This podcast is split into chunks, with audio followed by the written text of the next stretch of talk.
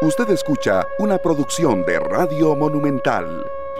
La radio de Costa Rica, 2 de la tarde con 7 minutos. Bienvenidos todos. Muchas gracias por estar con nosotros después de Matices, antes de Pelando el Ojo y en este horario distinto debido hoy a la transmisión del fútbol internacional, esperando que el conjunto del Santos de Costa Rica avance y siga avanzando cada vez más en la liga con CACAF y por supuesto mañana que le toca el turno al Deportivo Saprissa. Abrimos los micrófonos de esta tarde, 93.5 FM, Canal 2 Costa Rica, www.monumental.co.cr. Un gran saludo a todos ustedes que están con nosotros desde donde quiera que se encuentren a esta hora, almorzando o yendo a su lugar de trabajo o en el trabajo o ya en su casa y muchas gracias también a la gente que nos reporta sintonía fuera de Costa Rica.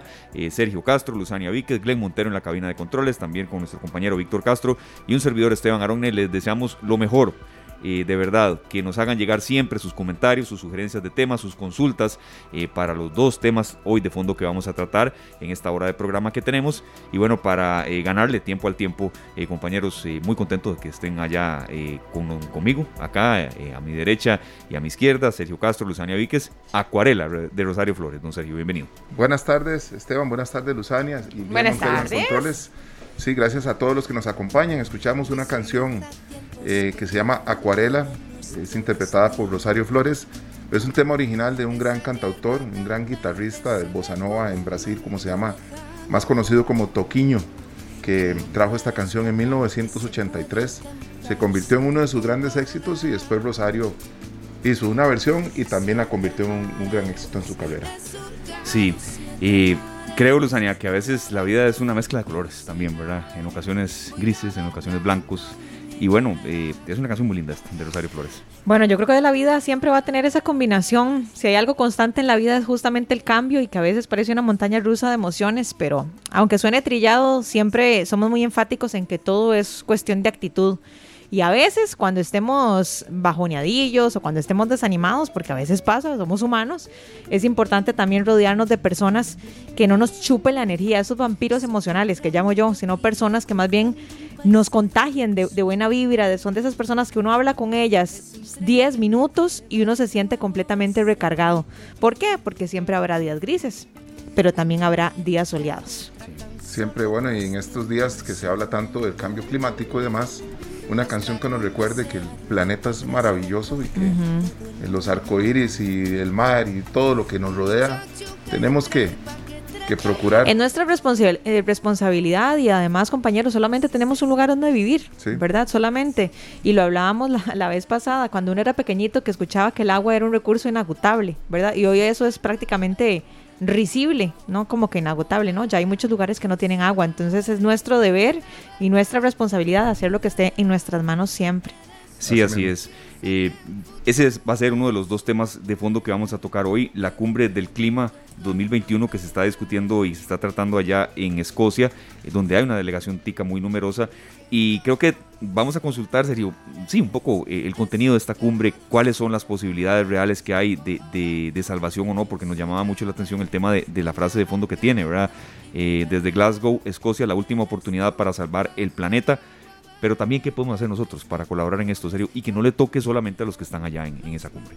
Sí, este, pienso compañeros, que es muy importante eh, ver qué es lo que se va a lograr a nivel de dirigentes en el mundo, ¿verdad? A nivel de líderes eh, pues, a mí me, país. a mí me interesa también saber qué se plantea, ¿verdad? Como lo que podemos hacer nosotros también. exacto, ¿qué, ¿qué, se plantea exactamente? Es un tema que, que tiene que ver con expertos en medio ambiente, en cambio climático, etcétera, pero sí sería bueno como escudriñar un poco y ver qué temas son los que están sobre la palestra y sobre todo cuáles son las acciones que deben tomar los países para seguir esos lineamientos. Sí, así es. Ese será eh, uno de los temas eh, de fondo que vamos a tocar hoy y el otro es eh, un poco cómo está el sector turístico de Costa Rica intentando levantarse, pero también una petición muy especial que hacen ellos con respecto al tema del de, eh, sistema de medición de QR, que ha generado mucha mm, controversia, problemas y que también en ocasiones eh, más bien puede, generar más trabas, ¿verdad? Y el sector turístico está en eso muy en entredicho. También sobre todo serio de cara al primero de diciembre, que ahí será el último fin de semana eh, ya largo que tendremos en este año. Bueno, ahí vamos a estar pendientes de todos los avances que podamos tener, porque en realidad hay cosas que se van a exigir principalmente esto del código QR a todo nivel, vamos a ver lugares afectados. Una de dos por personas que, que lo tienen y por las personas que no lo han podido conseguir. Porque incluso teniendo las plataformas más sencillas para ingresar y obtener el código, no logra ser tan sencillo. Compañeros, ¿ustedes ya lo sacaron, el, código QR? No, todavía no. intenté, me dio problemas así como mucha gente también, otra gente pudo. Pero yo intenté un par de veces y, no me daba. Yo no me he vuelto a dar a la tarea de, intentarlo nuevamente, pero he encontrado criterios encontrados. Hay personas que sí, les pasó igual, como que se frustraron porque al principio no lo lograron, pero personas que lo lograron hacer muy bien después. Es más, mi mamá un día de estos me dijo, casi que me regañó, me dijo, ¿cómo puede ser posible que usted no lo tenga? Yo, ay Dios mío, si ya tengo que ponerme ahí manos a la obra. Pero bueno, es algo que prácticamente va a ser indispensable de ahora en adelante. Sí, hay, que retomar la tarea, ¿verdad? Porque eh, eh, conversando con Glenn el otro día, que él se le hizo facilísimo ingresar y obtenerlo, yo hice la misma prueba y yo no lo logré. Entonces, este, es más, no aparezco ni siquiera como, como vacunado. No apareces ni siquiera. Entonces, eh, tengo que abocarme a la tarea y si me tienen que obligar a ir a Limón, voy encantado. Ay, qué rogado. A comerse un rice and beans. Voy de nuevo. que por cierto, eh, eso, que le pasó a usted a mucha gente le pasó también. Sí, le soy sincero, en mi caso particular, yo no lo intenté tantas, tantas veces. Pero hubo alguna gente que lo intentó muchísimas y no pudo, y otra que a la primera, segunda ya, ya bueno, eh, prácticamente eh, lo pudo tener. Entonces, sí es un tema que queremos tocar. Y ojo que estamos ya preparando, pero lo queremos hacer cuando, cuando sea el programa de hora y 30 minutos. Eh, sobre el tema del marchamo. Sabemos que hay muchas dudas, que hay mucha molestia de la gente y que también la gente quiere saber un poco, eh, bueno, eh, posibilidades incluso de, un cobro menor de acuerdo al valor fiscal del vehículo. Estamos de tarea con eso. Bueno, ya ustedes se fijaron, compañeros, cuánto tienen que pagar de marchamo. Sí, ya. hicieron la tarea. Yo también ayer. Y bueno, parece que no hay ninguna rebaja, así que bueno, de ahí. aguinaldo para Machamo. Así es, entramos de lleno con nuestro primer tema. Gracias a Glenn por el contacto. Son las 2 con 15 minutos. Muchas gracias a todos ustedes que están con nosotros en las distintas plataformas que llegamos eh, en esta tarde. La cumbre del clima 2021, ¿son efectivas o no estas cumbres? ¿Qué se discute? Y un poco eh, también la participación de Costa Rica. Le agradecemos mucho a don Jorge Cabrera Medalla. Él es consultor en Derecho y Política Ambiental, profesor de la Universidad de Costa Rica, investigador en temas de biodiversidad. Hace mucho no hablábamos con él, ha estado en esta tarde y sabemos que es eh, oyente de Monumental. Don le agradecemos de nuevo que esté con nosotros para ilustrarnos un poco este tema que eh, ha sido muy mediático en los últimos días incluso hasta situaciones, eh, bueno, un poco curiosas, el presidente de los Estados Unidos, Joe Biden, dormido en una de las conferencias. Entonces, no, ese no es el tema, por supuesto, medular ni central, para nada. Pero también hace como un hilo conductor, don Jorge, de qué tan efectivas son estas cumbres y en especial en esta con esa frase eh, tan fuerte que aquí comentábamos Sergio, Luciana y yo, la última oportunidad para salvar el planeta. Bienvenido, don Jorge, gracias por su compañía. Eh, bueno, muchísimas gracias, sí, con todo gusto. yo creo que las digamos, las cumbres, este tipo de conferencias y el multilateralismo hay que, ponerlo en contexto, ¿verdad? Eh, muchas veces tenemos la impresión de que arroja pocos resultados, sirve más para viajes. Eh, tenemos imágenes como las que usted indicaba y muchas otras que uno podría tal vez traer de reuniones similares pasadas. Pero yo siento que al final del día hay una parte de estos ejercicios multilaterales de coordinación política, de adopción de ciertas decisiones, aunque sea un nivel mínimo, un nivel base, que son importantes. Es decir, uno, no podría dejar de reconocer que esta cumbre en particular y otras en, en áreas temáticas diferentes, pero de igual significancia, al final sí representan un paso, un impulso muy importante para la toma de decisiones futuras desde el punto de vista, digamos, de la comunidad internacional y que al final se, se deben traducir en lo que un país haga como su tarea a lo interno. Entonces, son importantes, sí, porque digamos es la forma como la comunidad internacional hasta el momento eh, ha tratado de ponerse de acuerdo en diferentes aspectos, algunos tan cruciales como este, eh, representan lo que al final se requiere, eh, no, quedan cortas en sus compromisos, en muchos casos así es, pero bueno, son el ejercicio de la parte multilateral del desarrollo y en este caso del desarrollo sostenible eh, que hoy en día podemos, digamos, eh, alcanzar. Sí, este, vemos mucha información acá que para nosotros, para la mayoría de los seres humanos, la lee uno y no sabe cómo se logra esto. Pero, ¿cuál es el paso que debemos dar nosotros como seres humanos individuales, como vecinos, como para poder colaborar? Porque sabemos que todos podemos colaborar con el cambio climático mientras ellos siguen decidiendo a nivel global.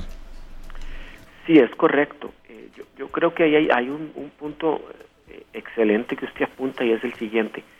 Eh, todas estas reuniones que podemos ver ahora en Glasgow, en lo que fue en París, la que viene el año entrante en China para el tema de biodiversidad y, muchísimas de naturaleza similar, al final no deben eh, detenernos en, en, el punto crucial y es que al final del día las acciones domésticas son lo que cuentan y por domésticas me refiero a países o a individuos, a comunidades, a poblaciones. Entonces, si bien todo esto puede tener alguna utilidad y peso, al final lo que va a representar un cambio verdadero es lo que podamos hacer de las fronteras hacia adentro y de mi casa hacia adentro. ¿Y aquí qué quiere decir? Bueno, en temas de cambio climático, desde cómo puedo ahorrar energía, eh, porque cambio mis bombillos, porque tengo, digamos, mejores prácticas a la hora de usar la ducha, los electrodomésticos, eh, reciclo más, utilizo menos productos intensivos, digamos, en carbono y un largo etcétera, que yo creo que al final nos refleja que hay una responsabilidad individual y, nacional, digamos, que es al final lo que va a representar el verdadero cambio que necesitamos y para evitar pues las consecuencias negativas en este supuesto del cambio climático. Entonces me parece que eh, ese, ese día a día que puede parecer pequeño comparado con las grandes declaraciones, grandes cifras y grandes números que a veces se manejan en estas cumbres, eh, termina resultando mucho más efectivo eh, eh, para lograr un objetivo ambiental, en este caso pues tratar de adaptar y mitigar el cambio climático. Don Jorge, sí, de hecho que, en esa línea queríamos eh, continuar porque estaba leyendo por acá que en el Acuerdo de París, ¿verdad? Justamente muchos de los esfuerzos iban en función de cómo ayudar al, planeta con respecto al calentamiento global. En este caso, en esta cumbre de la que estamos hablando, 2021, ¿qué podríamos decir, o qué podríamos decir que debe suceder o que debe pasar? para catalogarla como exitosa. Porque, a ver, sabemos que van grandes líderes, que, que sí, que el objetivo es un objetivo muy bonito, ¿verdad? Un poco, no sé si utópico, pero para que realmente sea exitosa, ¿cuáles son o cuáles sería el ABC de cosas que deben suceder para decir, bueno, entonces esto no fue pura hablada? O sea, Biden podía estar durmiendo, pero realmente funcionó. Sí, yo diría que uno es que realmente haya un compromiso adecuado de los países, digamos, que tenga como propósito alcanzar los objetivos del tratado, que es bueno tratar de que la temperatura no se eleve más del 12, idealmente menos de 1.5%. Y en este momento, pues lamentablemente las, digamos, las sumas agregadas de los compromisos nacionales actualizados de cada país eh, quedan muy, muy largo de ahí. Y a nivel más corto, o sea, a corto plazo, muchas de ellas son marcadamente insuficientes, o sea que eh, básicamente la cumbre, si no corrige eh, la ambición eh, con respecto a lo que en el 2015 se estableció, yo creo que va a ser un enorme fracaso. Yo diría que en segundo punto, eso es un tema político y tal vez más complejo, pero sí importante, son aquellos compromisos que quedan pendientes relacionados, por ejemplo, con los mercados internacionales de carbono, los sistemas de comercio, eh, el tema de la contribución del, de la parte forestal, de la parte de biodiversidad al cambio climático, a su mitigación y adaptación me refiero, y su, adecuado reconocimiento. Yo creo que si dos o tres de estas cosas quedaran claras, todo lo demás, todo lo que es, digamos, eventos paralelos, declaraciones, al final harían que la cumbre pudiera tener un resultado más positivo. Don eh, Jorge, perdón que lo interrumpa. ¿Quién sería el ente eh, que se encarga de, corroborar o de confirmar que esto se esté cumpliendo? Bueno, en este caso. Eh, digamos que en primer lugar la, propia Convención Marco de Cambio Climático, la Secretaría. Eh, luego hay, hay, muchas organizaciones que al, giran alrededor, digamos, del tema internacionales, entre ellas Uno Ambiente, por supuesto, eh, que tienen un rol importantísimo para poder determinar si finalmente esto se cumple o no. Porque, de nuevo, lo más importante es que haya compromisos que sean claros, precisos y que se cumplan. Obviamente el cumplimiento no se puede determinar hoy, porque bueno, usted hoy los está asumiendo y, son hacia el futuro, a veces hacia, plazos más o menos grandes, como pueden ser 2050, 2060, pero al menos que esos sean suficientes. Y luego que haya realmente eh, decisiones claves en, en, temas como los que mencioné, los sistemas de comercio y el cambio climático, eh, los mecanismos de flexibilidad para tratar, digamos, de aprovechar las, las economías para combatir mejor el cambio del clima, el reconocimiento del papel de la naturaleza, de la biodiversidad. Si tres o cuatro de esas cosas realmente quedaran bien acordadas, creo que sería una cumbre exitosa en cuanto a sus compromisos. Queda luego un enorme camino que la cumbre no nos puede decir cómo va a terminar para que eso se cumpla, porque bueno, hemos visto en muchos casos compromisos muy ambiciosos, incluyendo los de financiamiento, que al final del día no resultan más que en, un, una, letra muerta. Eh, esas dos o tres cosas yo creo que desde el punto de vista político serían, eh, digamos, uno de los grandes logros que puede tener la cumbre de cambio climático ya desde el punto de vista material, yo siento que aquí es donde los compromisos país y los compromisos comunidades o individuos son los que al final del día van a marcar el cambio. Más allá, digamos, de esperar que el camino nos lo, nos lo dé una cumbre, es que ese camino lo tenemos que marcar nosotros con nuestras decisiones, ya sea nacionales, como en Costa Rica se han hecho algunas, o ya sea individuales. Claro, con acciones desde cada casa, desde cada barrio, desde cada municipalidad. Don Jorge, eh, hay una mm, eh, lectura aquí que, me llamó mucho la atención de por qué se está diciendo tanto en esta cumbre que es como la última oportunidad de controlar el clima mundial. Por supuesto, todos sabemos lo grave que sea que la temperatura mundial siga y siga aumentando. No, no, no, no hay que ser, a ver, muy eh, científico para entender eso, pero ¿por qué se menciona tanto que es como de las últimas oportunidades, si no la última, esta cumbre? Bueno, eh, el último informe eh, relacionado con las bases eh, geofísicas del cambio climático del panel intergubernamental de cambio climático realmente es bastante contundente.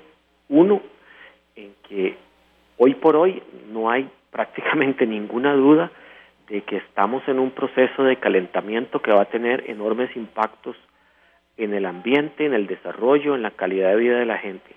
Puede variar en las consideraciones de los mismos, pero en general están yo creo que más que probados. Y en segundo lugar, de que para que ese cambio o para que esa situación no se dé, es necesario tomar medidas más o menos inmediatas para evitar que de aquí al 2030, digamos, la producción, el consumo continúe igual y lleguemos a una tendencia que sea básicamente irreversible o que, nos impida, digamos, alcanzar las metas eh, que se ha impuesto el Acuerdo de París y la comunidad internacional. O sea, ¿qué quiere decir al final esto? Que toda la evidencia científica reciente lo que nos dice es que si los cambios no se producen en un plazo muy corto, al final, de aquí estamos hablando a 10 años, al 2030, cualquier cambio que se genere pasó el punto de no retorno, o sea, no va a tener como consecuencia digamos, lograr mitigar suficiente los gases de efecto invernadero y sus efectos y sus, impactos.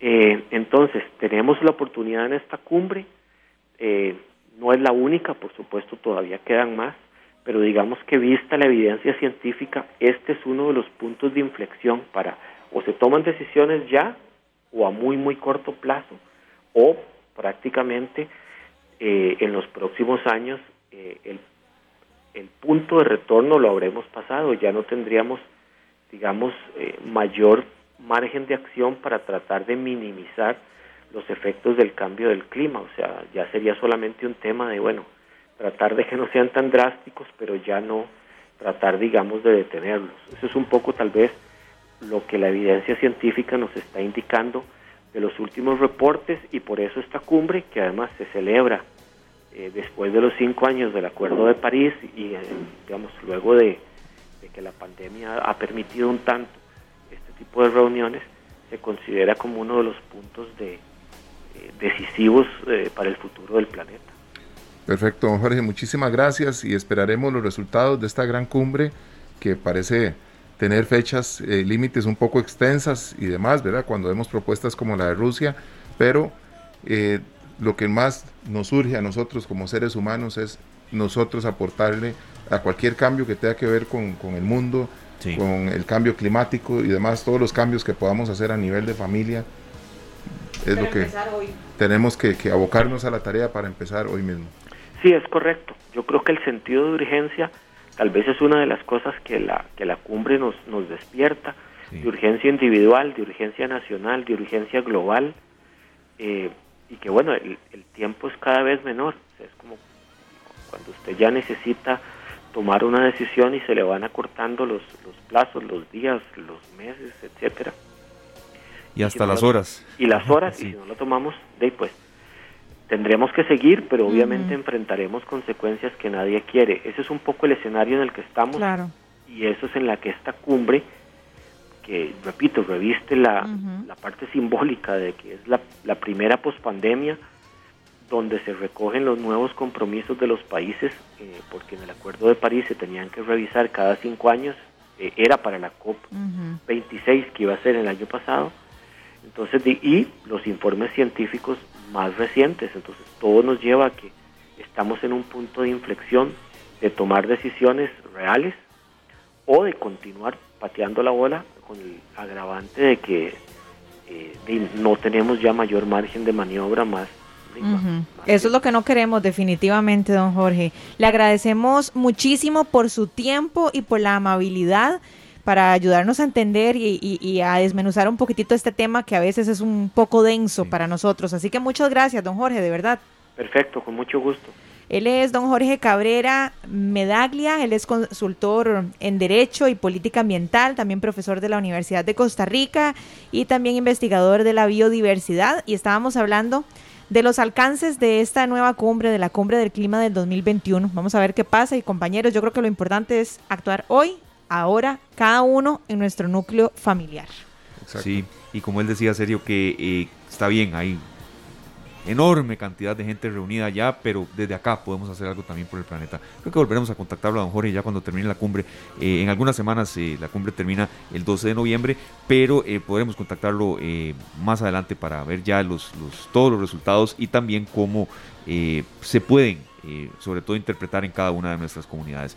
Muchísimas gracias a don Jorge. Entonces, nos vamos a la pausa. Muchas gracias por su compañía. Volveremos a refrescar un poco el tema del turismo, y ver cómo le ha ido a este sector que ha estado tan golpeado y que también eh, es parte de esa frase, serio, que aquí hemos comentado mucho, el turismo quiere salvar la Navidad, quieren ellos mismos eh, salvarse. Sí, tenemos que seguir, digamos, esta tarde tiene como propósito que podamos tomar mejores decisiones a partir de los consejos de nuestros invitados, así es que esa es la idea siempre.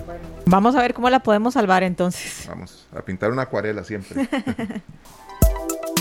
Esta tarde en Monumental, la radio de Costa Rica, 2 con 37 minutos, comentábamos, eh, eh, compañeros y todos los que están con nosotros en las distintas plataformas, cómo el tema de medición QR ha generado eh, comentarios positivos de que es un gran avance, sí, pero también negativos de que limita, de que en ocasiones ha sido complejo, de que ha sido complicadísimo, que aquí estamos nosotros tres en ocasiones intentando entrar y de momento vamos dos a uno los que dos los que no pudimos, usted Luzania que sí pudo.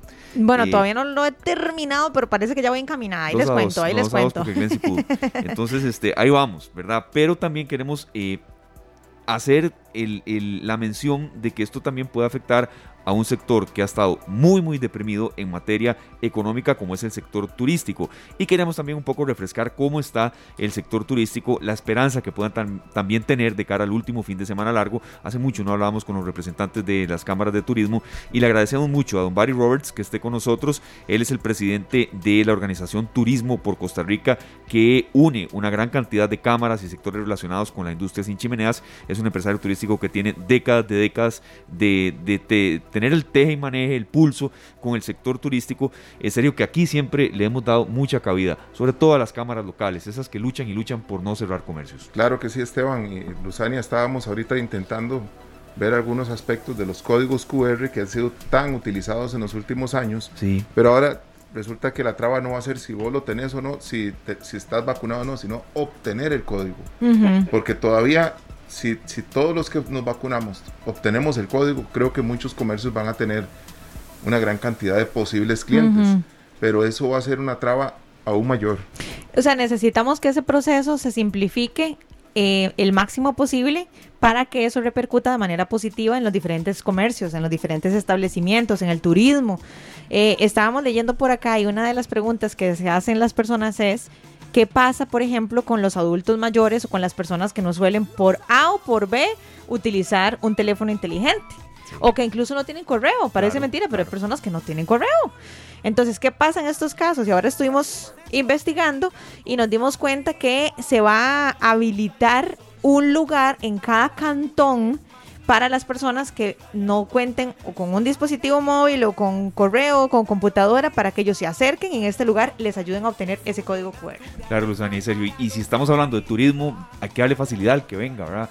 Si va a venir aquí y no va a poder ingresar a un lugar, entonces, bueno, es parte de las consultas que les tenemos preparadas a Don Barry Roberts. Don Barry, gracias por su compañía. Bienvenido esta tarde, la primera, pero no será la última que esté con nosotros. Muchas gracias y muy buenas tardes a ustedes y a todos los radioescuchas. Eh, es un gusto poder estar aquí para tratar un tema tan álgido y tan importante como es esto en el turismo.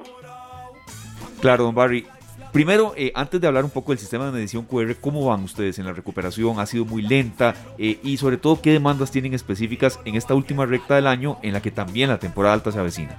Bueno, esto es uno de los factores más claves eh, a los que usted hace referencia. Nosotros tuvimos 10 meses de temporada cero, o sea, cero, cero, cero ingresos. Y entonces durante ese periodo se perdieron más de 100 mil puestos directos de trabajo, se perdieron el 30% de las empresas turísticas, que el 90% son MIPIMES, se cerraron las puertas y entonces la situación ha estado muy, muy dura y particularmente fuerte en las zonas eh, costeras, rurales, donde el turismo se desarrolla en comunidades que son las más eh, desprotegidas en gran medida y que dependen tanto del turismo, en mayor porcentaje que otras. Y entonces eso ha sido un factor muy, muy duro que apenas empezamos a recuperar este año un poquito porque el turismo empieza a repuntar pero eh, de, repente por una aplicación inapropiada de una normativa con la que el sector no está en desacuerdo, simplemente es el, lo que estamos en desacuerdo es el formato en que se está implementando, eh, de nos van a parece que vamos a, perder otro montón de trabajos y, ingresos y empresas y demás porque eh, nos agarran mucho más debilitados ahora que, antes. Entonces, la problemática es muy, muy seria en la recuperación. Cuando apenas estamos saliendo, parece que esto nos tiene con una, con una gran posibilidad de un fracaso tremendo. Don Bari, ¿qué pasa si una persona se acerca, eh, no sé, a un centro turístico, a cualquier hotel y dice, no, no tengo el código QR, pero bueno, aquí tengo el EDUS, aquí tengo el EDUS y les muestra a ustedes las dos vacunas eh, en, este sistema. ¿Esto contaría eh, como un documento válido o solo y únicamente van a aceptar el código QR? Bueno, esa es una de las grandes preguntas, la implementación de esto, que no han establecido las reglas claras. Hay muchas incongruencias en términos de lo que se puede hacer y lo que se quiere, que, que, el Ministerio de Salud quiere que hagamos. Y ese que usted menciona es uno de ellos, pero no nos han declarado. Tampoco sabemos si, por ejemplo, el cliente que viene, de un turista que viene vacunado, y recibe un QR de salud en el aeropuerto si ese QR está homologado para servir en los puestos de, de verdad, los diferentes lugares donde va a ir a visitar porque no nos han dicho nada de eso, pero además de eso hay otra serie de problemas. Nosotros tenemos, por ejemplo, eh, un periodo del 1 de diciembre al 7 de enero donde dice que uno se puede adaptar o pedir todos pedir vacunación completa a todo mundo o a operar con solo el 50% de, de capacidad si no se pide.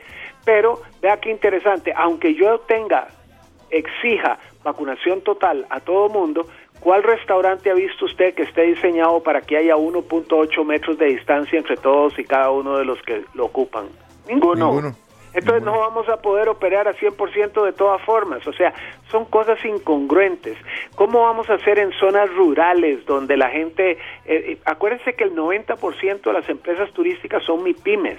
Y entonces tenés a muchas empresas familiares que les ha costado muchísimo, pero son la mamá cocina y, y es la que sirve y todo lo demás. ¿Quién va a estar cuidando los QRs? ¿Quién va a poder ver eso? O sea, eh, eh, la gente local, ¿cómo va, digamos, un, un, peón de una finca que quiere ir a comprar, tomarse un café en una cafetería, en una sodita por ahí, no va a poder porque no tiene QR? O sea, son demasiadas las incongruencias desde ese punto. Pero quiero dejar muy claro que el sector turismo no está en contra de esto. Lo que estamos es en contra del formato y estamos pidiendo que entiendan que esto es un negocio diferente, que es de índole internacional y que requiere entonces más tiempo para poder hacer los acomodos que se necesitan. Si ustedes quieren viajar, por ejemplo, el fin de semana a alguna playa o algo, simplemente se ponen de acuerdo con los amigos a la familia y van. Pero si usted va a viajar a Europa o a Asia o a algún otro lado así, usted dura 3 a 12 meses en planificación. Entonces nosotros hacemos contratos con aerolíneas que tienen que buscar aviones y demás para poder ocuparlas en las rutas que están acordando con mayoristas que son de la cadena de distribución y hacemos los contratos a mínimo un año plazo y de repente nos dan 30, 40 días para poder cambiar todas las reglas del juego.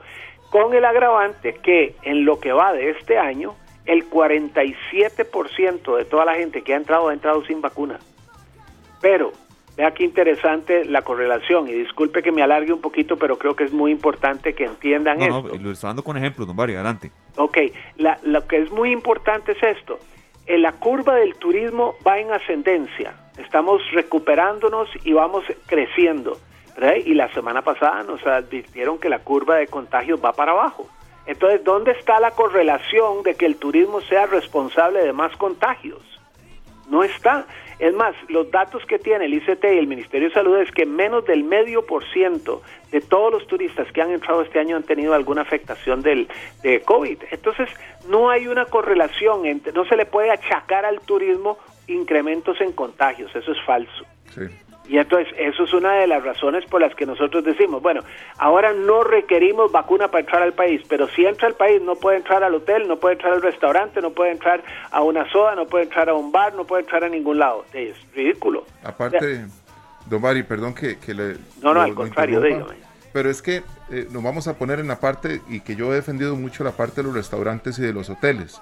Hay restauranteros que han podido aguantar los meses que estuvieron cerrados y, y, también hoteles que lograron aguantar.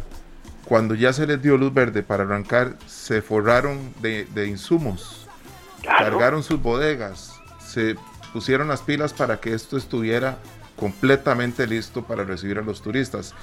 Y yo acabo de intentar de nuevo porque según las noticias, a partir de ayer lunes, esto iba a ser facilísimo. No lo es. Y me dice, le acabo de pasar un, un pantallazo a mis compañeros que la información que yo estoy suministrando, Ajá. que la tengo en mi tarjeta de vacunas, es incorrecta. Entonces... bueno, es otro de las idiosincrasias de, de, esto. Uno tiene que probar algo. Cuando usted va a implementar una nueva modalidad, tiene que tener proyectos pilotos para probarlos primero y sacarle las arrugas. En este tan poco tiempo no se puede. O sea, por eso es que estamos pidiendo, denos hasta Semana Santa, denos hasta el primero de mayo para poder arreglar todas estas cosas. Si el sector turismo tiene como activo principal su personal. Entonces somos los más interesados en protegerlos y que no se nos enfermen, ni ellos ni sus familias.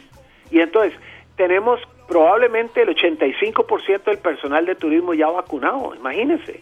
Entonces no es que estamos en contra de la vacuna, al contrario, ojalá tuvieran el 100% de los ticos vacunados para diciembre y entonces ya no habría necesidad de pedir nada porque según el Ministerio de Salud, vacunados ya no hay problema. Entonces, a dónde está, ¿entiende? Lo que pasó realmente fue que no se nos consultó y entonces no se vio la parte operativa, no entienden cómo funciona el turismo y entonces dictan una normativa que no se puede aplicar y ese es todo el problema. Entonces, eh, si se hubieran sentado con nosotros de antemano, hubiéramos buscado, como dicen, la comba al palo para tratar de resolver y poder lograr el objetivo de salud que todos queremos. Todos queremos que, que se proteja Costa Rica o hay alguien que no. Pero también hay que respetar que alguna gente no quiere vacunarse. Claro. Y, y esos son de, derechos de cada quien.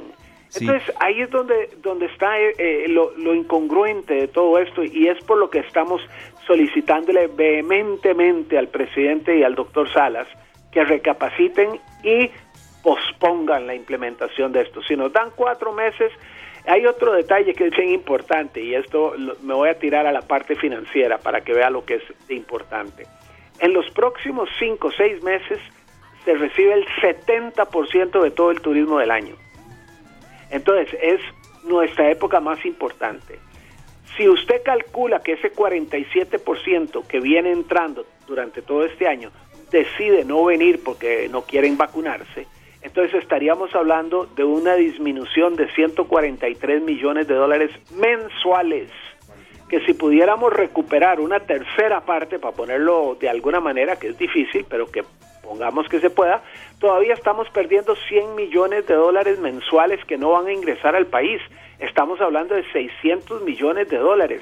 Ahora piense usted en varios aspectos de esos 600 millones. Uno, que el encadenamiento que tiene con todos los otros sectores económicos, que es parte vital de todo esto, eh, generaría otros 200, 300, 400 millones a los cafetaleros, a los verduleros, a los transportistas, a los bares y restaurantes de todo el país, etcétera, etcétera, etcétera.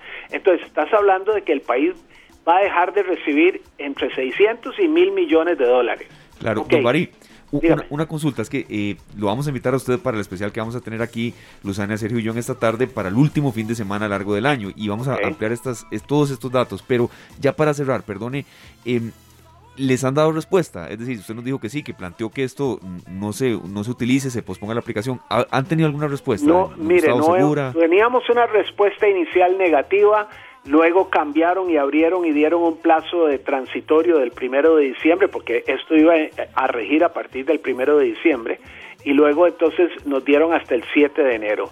Eh, hemos seguido insistiendo y el sábado pasado eh, la Cámara Nacional de Turismo y la Cámara Costarricense de Hoteleros tuvieron una reunión con el viceministro de eh, Salud y le hicieron planteamientos de nuevo y se les pidió que por favor entre ayer y hoy hubiera una respuesta para ver si podemos postergar, porque las cancelaciones están entrando en los cientos de miles de dólares.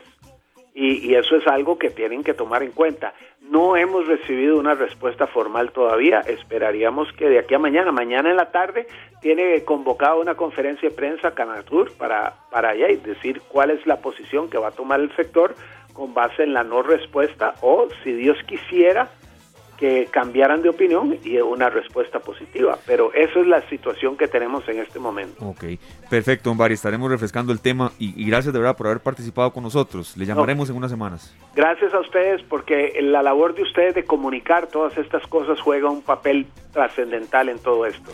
Muchas gracias. Muchas gracias a usted, don Bari.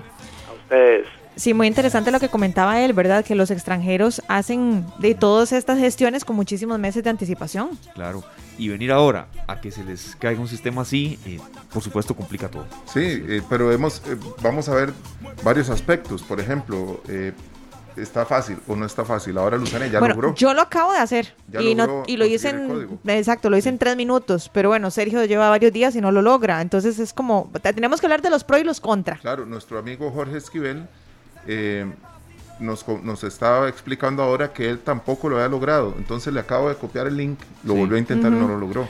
Entonces hay, hay un margen ahí de posibilidades de que sí, que no, era muy grande. Sí pero también hay, dudas de la gente que quiera precisamente el espacio que queremos darle a, a, este representante de la organización Turismo por Costa Rica que aglutina una serie de instituciones eh, ligadas al sector turístico. Son las 2.52, nos vamos a la última pausa y venimos con el bloque de cierre acá en esta tarde.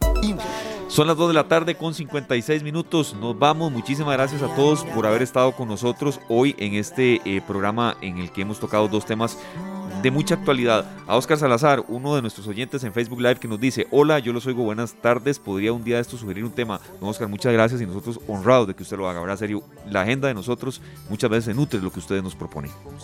Por supuesto, Esteban, muchas gracias a don Oscar Araya y a todos los que nos acompañan, a doña Milagro también, que ha estado ahí pues interactuando con nosotros, a don Marco Valle y a todos los que nos han reportado vía Facebook. Feliz tarde. A toda la gente linda que saca el tiempo para estar en contacto con nosotros, gracias y mañana estaremos a partir de las 2 de la tarde para que nos sintonicen en horario especial también de 2 a 3 y 30. Que tengan una maravillosa tarde. Gracias. Que la pasen muy bien. Feliz tarde. Este programa fue una producción de Radio Monumental.